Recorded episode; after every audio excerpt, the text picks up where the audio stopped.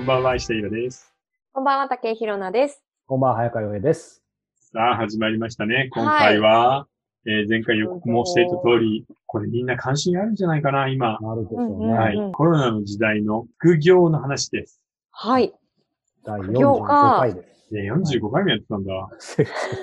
でもいさつ、の間にか。僕たちもさ、完全に副業だよね、これ。うん。うん、ていうか、こん、あ、これね、こそう、の大ガブラ人ジオ、そはい。夢を見ながら副業してます、う。ね。うん。そうですね。うん副業ってでも結構身近ですよね、私たちにとっては。そうだね。そんなことないですか？っていうか、何が、ね、本業でそうそうよくわかんないっていうところ。そうそいや、僕はさ、本業はっきり分かってるじゃん。う。まあ、基本的にははい新聞書くことだだからだけど、はい。でも本当になんか10年ぐらい前から、あれ出版の世界は本当にちょっとやばいぞっていう感じはしてきたんだよね。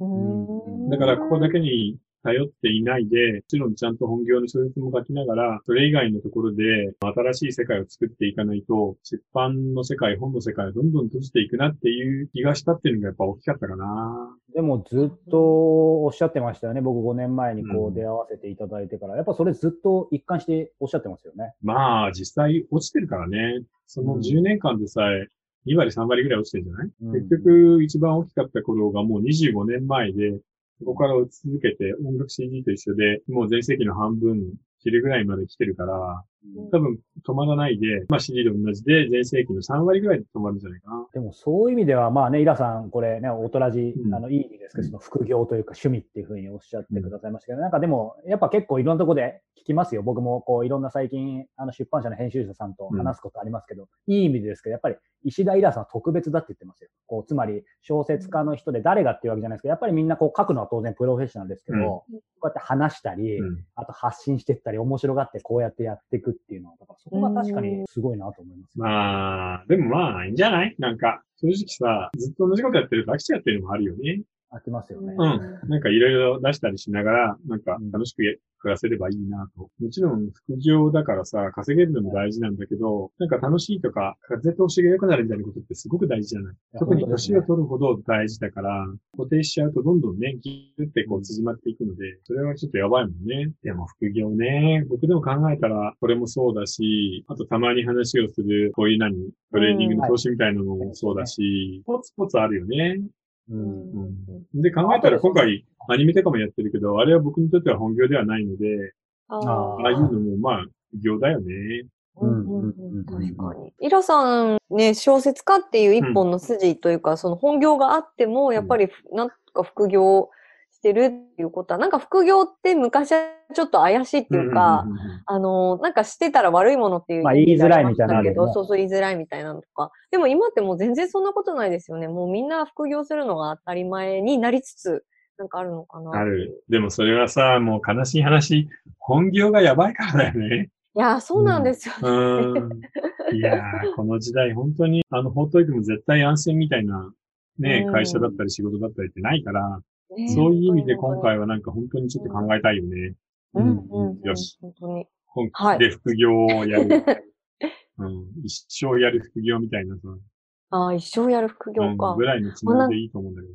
そうですね。なんかいろいろご紹介して参考になるものがあればいいんですけど、えちなみにみんなアルバイト何やりました？アルバイトはいっぱいやアルバイト体験の回もあっってたな。やったよね、アルバイト。はいた。アルバイトはいっぱいやってきたの。でもさアルバイトと副業って違くない？違う、違う。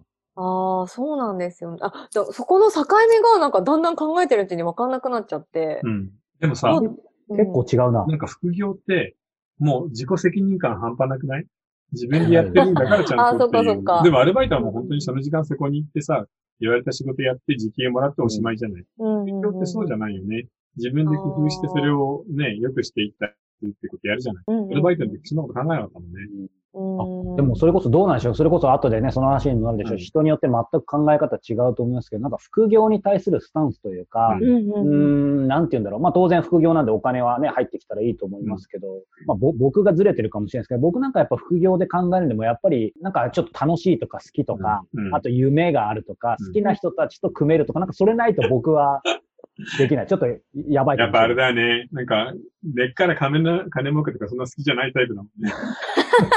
褒めてないですよね。そうだね。なんか、なんかあの、特にお発金にされないっていうか。一発当てよう感ないですよね。あるね。うんヒロさんどう？その副業に対する、つまりそういう。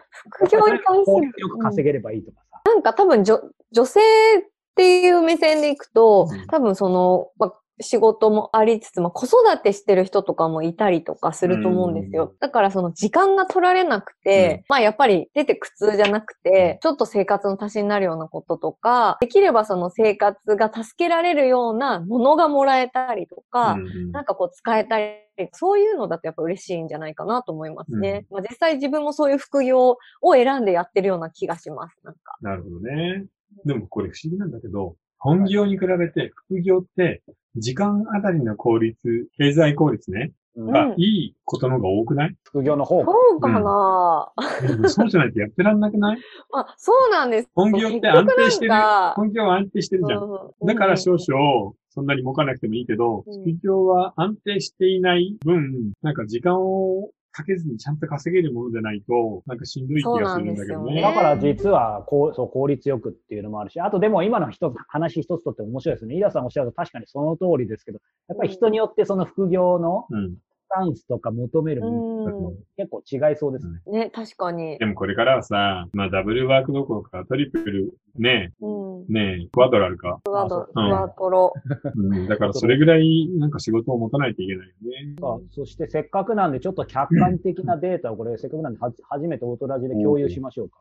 お、画面共有。はい、かはい見えてますか？はい、見えてます。えーここでですね、はいせっかく客観的なちょっとデータを見つけましたんで、えーこれ画面共有皆さん、イラさんもヒロンさんも皆さん見えてますかね？見てます。はい。エン転職、有名なね、転職サイト、エンジャパンがですね、うんえーユーザーアンケートを取ったということで、えー6325人から回答ということで、副業についてアンケート。えーこれちょっとそのまま紹介させてもらいます。うん。ここ簡単に結果の概要だけ読みましょうか。うん。えー副業希望者は49%、昨年より8ポイントアップ。うんえーコロナの影響で意欲が高まった方が多数。一方、就業先の容認度は27%。ねこれ意外だね。そうですもっと言ってると思ってた。うんねあの、全日空の話じゃないけれど、あ、本当ですね。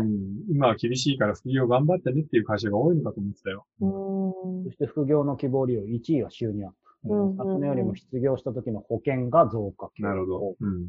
うん。えー良かったこと、第一は副収入を得られてます。そりゃそうか、うえー希望を叶った人多数。不安なこと、トップ3、手続きが面倒、本業、本業への支障、うん。えー過重労働による体調不良。まあね、さっき二人にもちょっとさらっと見てもらったかもしれないですけど、どうですか？まあもちろん一つのデータには過ぎませんけど、まあ最新は最新で6000数名なので、それなりに、まあう根拠はないかいでもやっぱり一つ言えるのはさ、副業をやりたいっていう人と、会社の方で容認してくれないっていうので、すごいギャップがあるよね。うん実際ここに49って書いてあるけど、もっと多い感じしない？今は。する気しますよね。うんでも会社の方はせいで4分の1でしょ ?27% っていうことはね。全日空みたいな大きな会社で認めてるんだから、これからどんどんこう広がっていくと思うけどね、副業。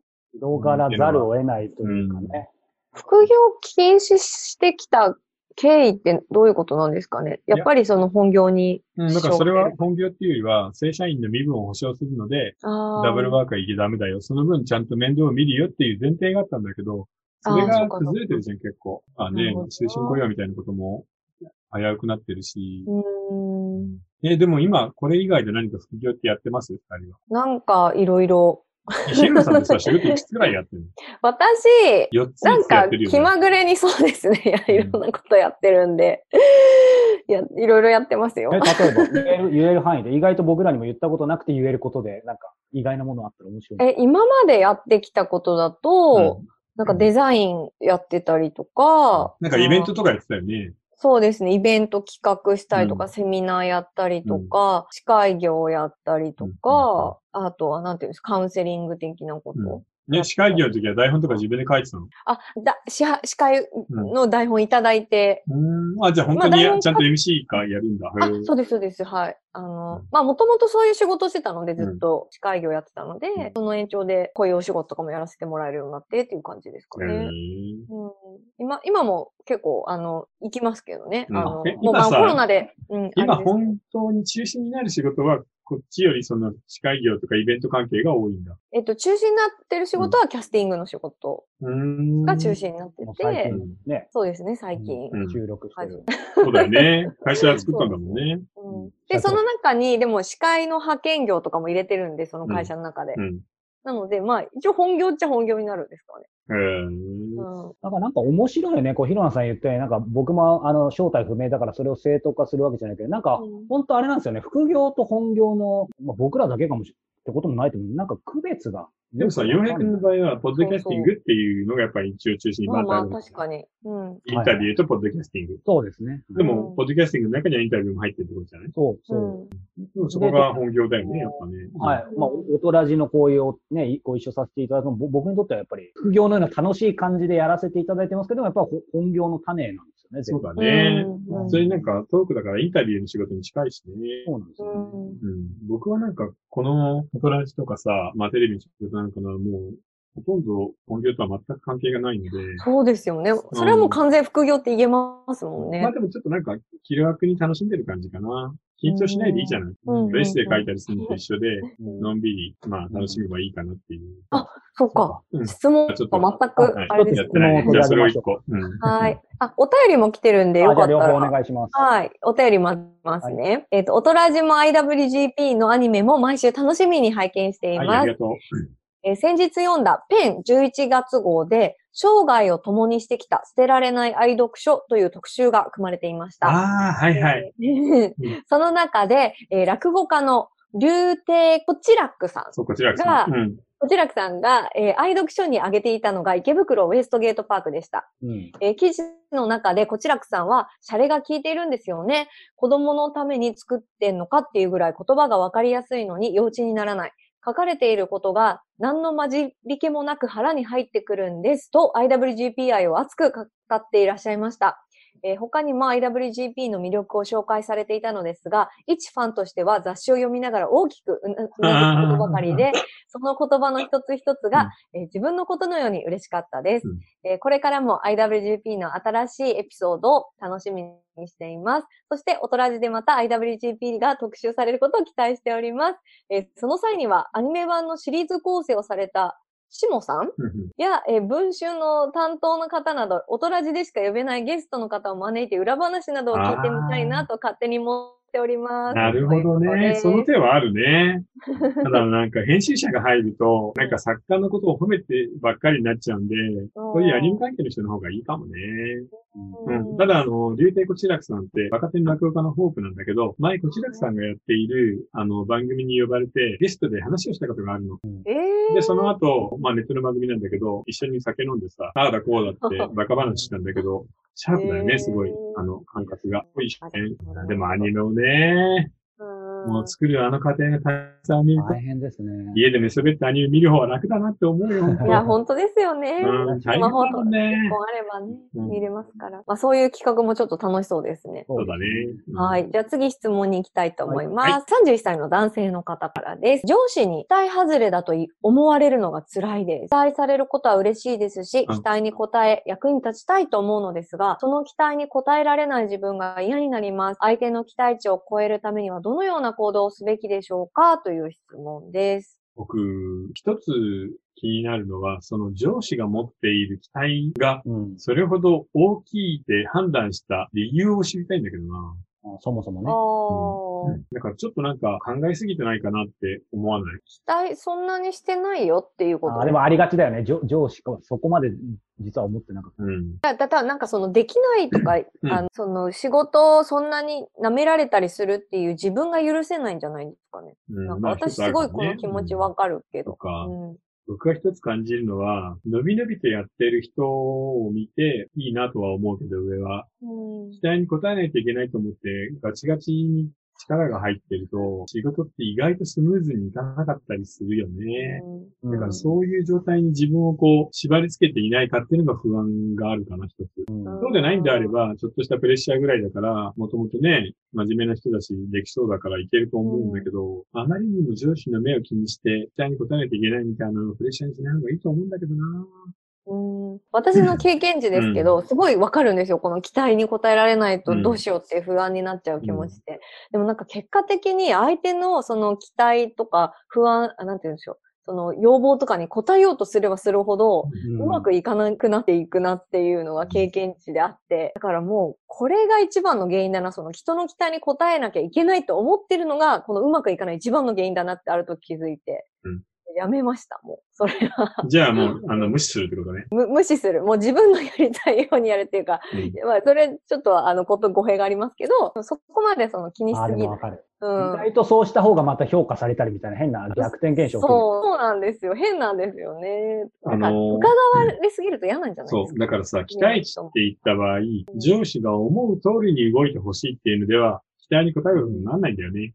うんうんうん。要は、その、えー予想を裏切らないといけないじゃない。ということは一回、その上司の期待値みたいなものから外れないとダメってこと。全然ベクトルの違うところで仕事のアイデアだったり、あの仕事の進め方を考えないと、上司の期待を裏切った上で上に行けないよ。うん。うん答えるつもりでいたらいつまで経っても上司の期待値の中にしかいない。うんなので、多分あの自分で思い込んでるだけだと思う。人間ってはっきり言って人のことそんな期待してないです。うん。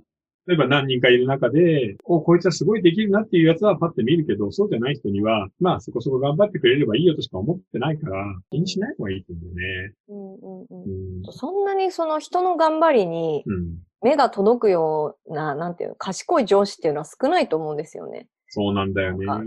そう。だからどんなに頑張っても認めてくれない人は認めてくれないし、うん 気づかない人は気づかないから、そう。そんな人のために頑張っても、あんまりだから、意味がない。正直言ってね、上司って鈍感かわがままかのどっちかじゃん。いや、ほんとそうです。うん。いやね、それがね、最近さ、日本経済新聞の人生相談でそれが来たのよ。うん。私、50歳になったんですが。会社に昇進しろと言われました。うん。でも、仕事のやる気がないんです。おどうしたらいいですかって言われて、この人最高だと思わない？面白い。最低な人上司ってさ、仕事ができないのにやる気だけある上司が一番嫌じゃあ、ん。もう最悪ですね。うんもう本当にそれが一番。うん。で、チームワークだ。俺たちはみんな、何、ワンフォーオーダーみたいなこと言うじゃない。でもこういうやつに限って、あの、上から偉い人が来るとすごいペコペコしてさ、そうそうそまっすぐくせに、下には冷たいよね。う。うん。で、下がなんかミスしたら見捨てるやつがほとんどじゃない。うん。だから僕本当に信じてないんだよね。うんあの、もうワンフォーオールとかいうやつを。でもある意味、上司はやる気なくてもいいから、うん。なんか励ましてくれるだけでいいから、うんなんか使うのが上手くなってほしい。なんかもっと。だから職場の空気を風通しよくしてくれればいいのよ、上司そうそう、ほんとそれだけですよね。お前ら自由にやってこいって言えればいいので。そう。余計なことするからよくわかんない現場そうそうになっちゃう。そうそう。うん。人をコントロールしようとする上司って多いからね。うんうんこれ耳が痛い上司多いですよ、いっぱい。うん。いや、でも本当そうなんだよね。だかいやもう8ら、割9割そうあの、逆にその上司の目を自分の中に内面化して、自分に制限をかけると、伸び伸びとしたいい仕事ができないから、やめよう。裏切るんであれば、さらに期待値を超えたいんであれば、そのあり方を変えないとダメ、自分の中の。っうんうんうん。てことだと思う。ねはい。ありがとうございます。面白いね。嫌な上司っていっぱいいるよね。いや、本当に。もうね、僕も思い出しただけでも胸がムカムカするようなやつが何人もいる。もうそれだけで1時間話しそうですね、もう。うん、いや、もういいじゃない？みんな定年退職してるし。そうですね。まあ、ろくな仕事してないからな、あいつら。ああ、面白い。本業の話も盛り上がりますが、えー今日のメインテーマはね、はい副業ということでね、はいはい。この後後編ではね、副業のね、こうまあ、いろんな今データの話もしましたけど、まあ、僕ら自体の経験だったり、その中でね、まあ、今後どんなことができるかとかね、うん面白いかなってこともね、いろいろ話していきたいと思いますので、うんえー詳しくは下の URL から、えー続きをチェックしてみてください。それでは後編も後ほど。はい、後ほど。またねー。